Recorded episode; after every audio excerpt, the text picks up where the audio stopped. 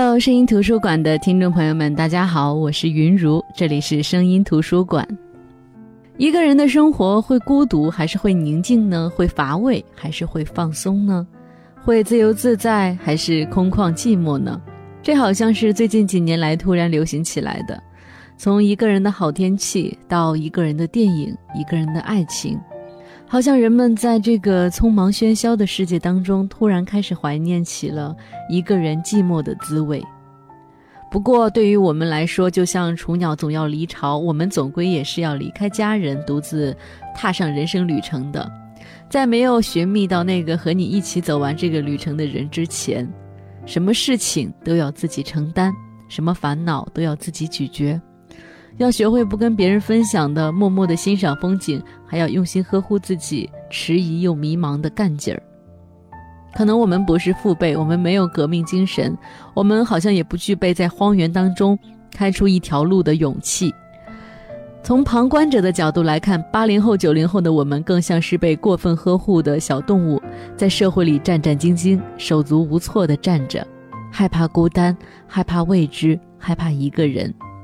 而说到这种状态，说到这种情绪，有一个朋友向我推荐了一本书，叫《一个人的好天气》。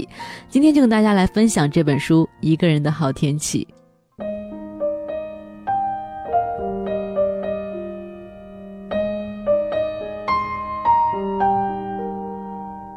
一个人的好天气》的作者呢是日本八零后新锐作家青山七惠。其实，当我发现是日本作家写的这本书的时候，我稍微犹豫了一下，因为根据我的经验，我看日本的文字总是需要相当的耐心。不知道是翻译的问题，还是说本身日式的行文风格就是这样，总是感觉像是在碎碎念，好像是冬天的阳光照在身上，绵绵的，但是你却始终抓不住它的温度。天知道，我当时读那个村上春树的那本《当我跑步时我在想些什么》是怎么读下来的，太难读了，整个就是平铺直叙式的碎碎念。可能日本人写书都非常的讲究这种雅淡宁静，很少你会看到一本书说它开头就悬念迭起、意趣横生，或者说是惊心动魄的。当然，呃，日本的这种推理式的小说，虽然说需要这种一开始就悬念迭起，但是相比其他地区的小说的话，它总归是少了那份设计感。它总是由平而入，娓娓道来，说话有一种天生的不确定的口吻。但这种不确定的口吻，可能是确实是增加了语言行文的自得，好像一个人在黑夜里走，谁也不知道他会往哪里去，他想往哪里走，别人不知道，他也不知道。他说大约是往那边走吧，于是他就不管不顾地往那里走了。那别人也就认为，或者说我们读者也就认为，应该就是往那里走了。村上春树是这样，这本书的作者青山七惠也是这样。事情总是在大约之间，一切都在不确定。那主角呢，也是随便去了一条路，你不能说他正确或者不正确。这种方式跟日本的整个社会都有关系。每个人都生活在不确定当中，但是他们可以自由的选择。所以日本的作品里总是透露出一种没有办法去言说的孤独。他们不像欧洲人，如果说孤独的话，他会开膛授业的。谈每个人从根本上都是孤独的，没有完全的理解，也没有对等的沟通，等等，都把它上升到一个哲学的高度。但是日本的孤独呢，它是从始至终的流露，就像我们呃运动的时候会出汗，这种汗进到我们的衣服上，好像是从骨子里渗出来的那样。那一个人的好天气这本书的主人公呢，叫知寿。知寿呢？其实从中文的字面意思来看，我觉得这个名字还是不太吉利，好像知道自己的寿命是什么时候，什么时候会寿终正寝一样。不过我觉得这中间很大问题是翻译的问题。这个女孩呢也是八零后，大概有十七八岁。早年呢父母离异，她跟着妈妈长大。她不想上大学，于是呢就一个人到东京来打临时工，住在一个远房的亲戚家。这位远房的亲戚按辈分上来算的，应该算是她的舅姥姥。于是他就开始了一段和老人以及这位老人一屋子的猫作伴的这种生活。小说设定的这个场景呢，我觉得非常的具有意义，就是在熙熙攘攘的车站对面，有一条被新时代浪潮遗忘的小巷，里面有一间地道的老屋，住着一个七十岁的老太太，叫银子。她一个人，但是屋子的墙壁上挂着一圈猫咪的照片。这位老太太说，他们都叫彻罗基。有一天，这位老太太家里来了新房客，那这个新房客呢，就是知寿。他们没有血缘关系，但是辈分是存在的。小姑娘和他相差五十岁，不打算读大学，只想打打零工，没什么抱负，也没什么本事。小姑娘总是会问老太太一些奇怪的问题，比如说，一辈子的恨是怎么样的？外面的世界很残酷吧？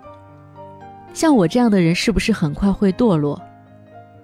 老太太从来不在乎这些问题，她总是很轻描淡写的告诉小姑娘，世界也没有什么里面和外面之分，从来都只有一个世界。大概是害怕在大城市容易迷失的生活吧，所以小说的情境就设定在一个车站的旁边，好像这里就是生活开始的原点。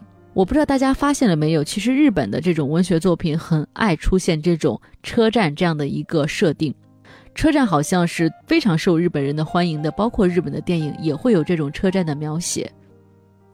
所以说，这样的一个故事就在车站旁的小屋开始了。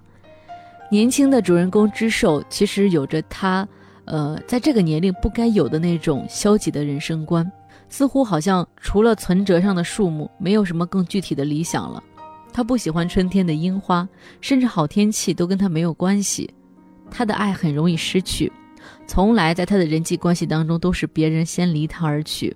他非常喜欢偷身边人的小物件，藏在自己的鞋盒里。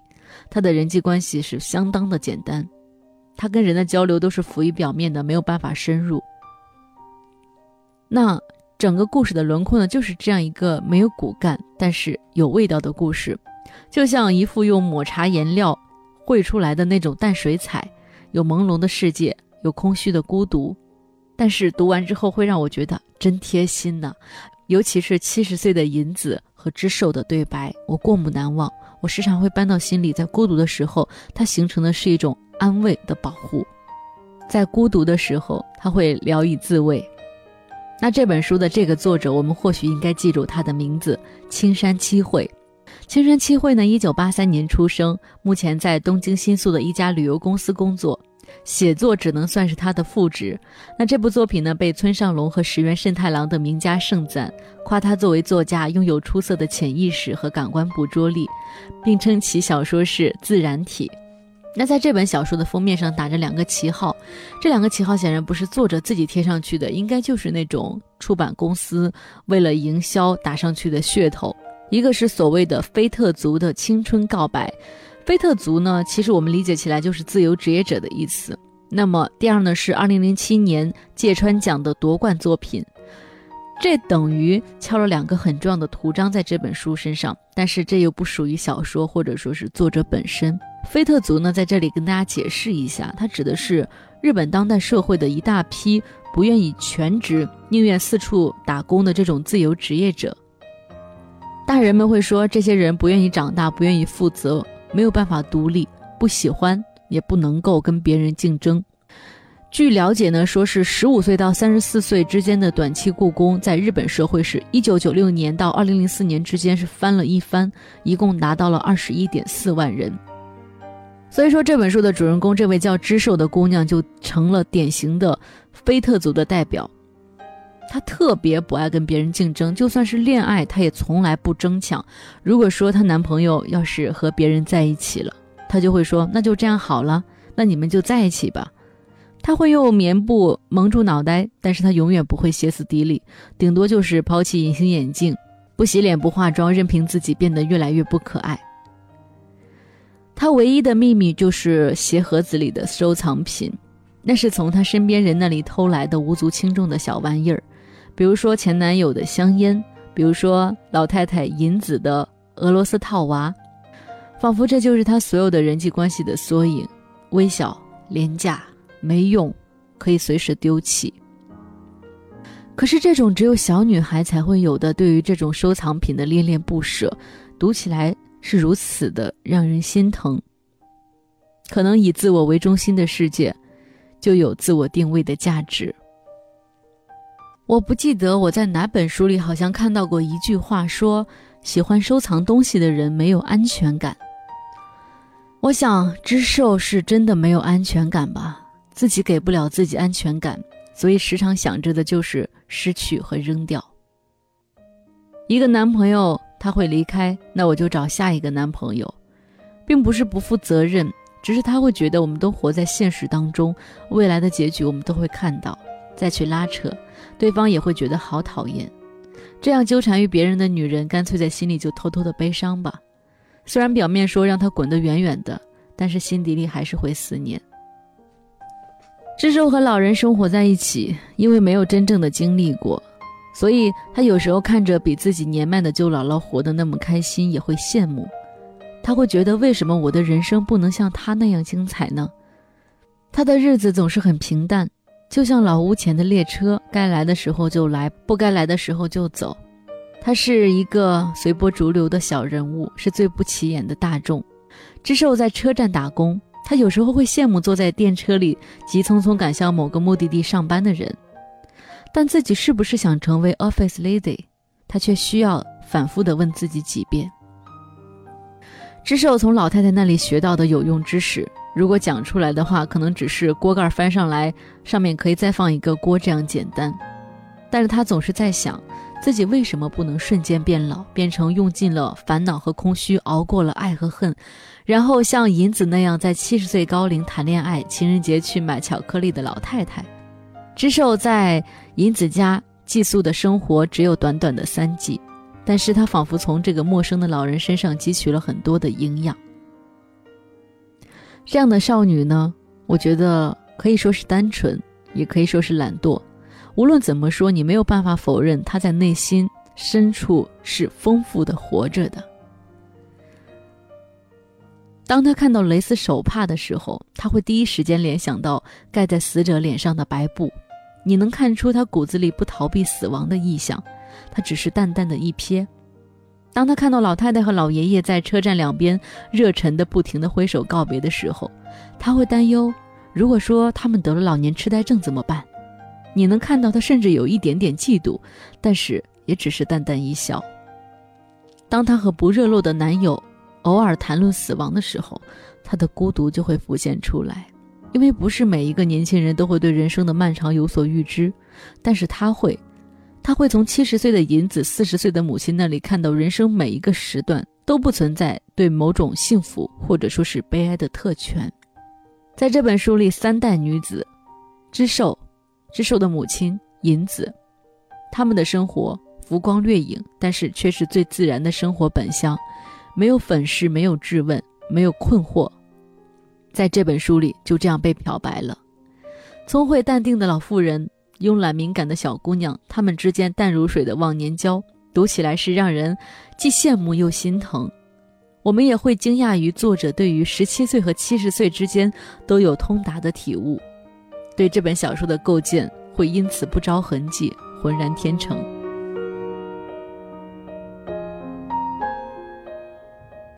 知寿呢是。不愿意上大学，他只是想尝试去东京闯一下，但是这个过程呢是充满了矛盾。他又特别退缩，他像每一个平凡又渺小的社会新人一样，不知道自己该做些什么，只是跌跌撞撞的往前走。一个人出去打工，一个人整理房间，一个人看着另外一个人，就是自己的房东老太太银子惬意温暖的生活。在这个过程当中，他渐渐的发现，一个人的生活其实并不是那么无趣的。他有哭有笑，有悲有欢，看到像空气一样毫无存在感的男友跟别的女孩子做爱，他一边伤心的快步跑掉，一边难受的想：为什么这个家伙连追一下自己都不肯？被银子拽着去看他和舞伴跳舞，听老太太讲起自己最刻骨铭心的一段恋爱，在便利店又遇到一个男生，恋爱、分手、分分合合，渐渐的，他会觉得一个人的生活似乎没有那么可怕了。当然，在这本书里，我觉得就像我刚才说到的，我最过目不忘的就是银子和知寿他们的每一次对话。比如说，跟大家分享一段银子说：“我那时候整天的哭，非常憎恨这个世界，我好像把一辈子的恨都用完了。”知寿说：“我想趁现在把空虚都用光了，老了就不会再空虚了。”知寿可不能在年轻时都用光了。要是只留下愉快的事儿，上了年纪就怕死了。和银子面对面吃饭时，知寿会觉得自己的岁数倒比他大很多，在活到了这个岁数的人面前，恍惚觉得对方不再继续老化，只有自己是朝着前方的苍老飞速的坠落下去。当他在串加急鱼的时候，在剥柚子的时候，都会不由得焦急起来。可是，一觉得没希望了，往往就真的变成那样了，自己怎么也控制不了自己，总是爱那么想。只是我觉得自己永远也过不上正常的生活，得到了的东西又扔掉或被扔掉，想扔掉的东西总也扔不干净。他觉得自己的人生全是由这些组成的。有时候他会想，想切断一切联系，到一个没有人、什么都没有的地方，从头开始。不过在那里又会建立新的关系吧？等自己意识到的时候，一切又都结束了吧？不去思考什么意义，只是不断重复下去的话，就连人生也会这样结束吧。银子会说：“年轻的时候，大家都拼命的伸出手想要什么，到了我这个岁数，想伸手要的越来越少。”银子，外面的世界很残酷吧？我这样的人会很快堕落吧？唉。世界不分内外的呀，这世界只有一个。就这样，在银子的陪伴下，知寿不断的更换认识的人，也不断的使自己进入不认识的人们之中去，既不悲观也不乐观，只是每天早上睁开眼睛，迎接新的一天，一个人努力的过下去。是的，听完这段当时摘抄的一段话，我相信大家对于这本书，无论是行文风格，还是银子的状态，以及知寿的状态，都有一些基础的了解。我知道我们的生活就像知寿那样，大多数都是平淡如水的。我们也可能总幻想着，呃，过那些和现在不一样、充满刺激的精彩生活。我们也总是憧憬着外面的世界。可是，就像银子所说的那样，这世界不分内外的，只有一个。我们要改变的不是自己处在世界的哪个位置，我们需要的只是调整好自己，既不悲观也不乐观，只是每天早上睁开眼睛迎接新的一天，一个人努力的过下去，也许这样我们就能遇到属于我们自己的好天气。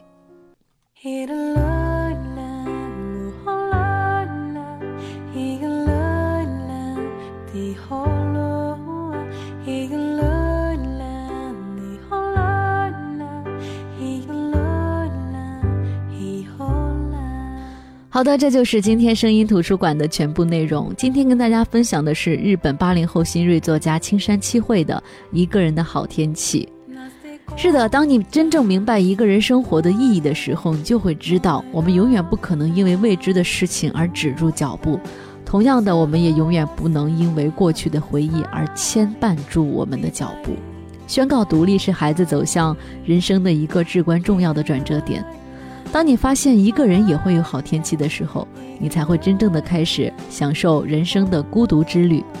就像是很多话，也许根本不需要说出口，也会在心里发酵成最美的回忆。那是你看到的夕阳，那是为你而起舞的樱花，那是一个人的好天气。好的，这里是声音图书馆，我是云如，我们明天再见，各位晚安。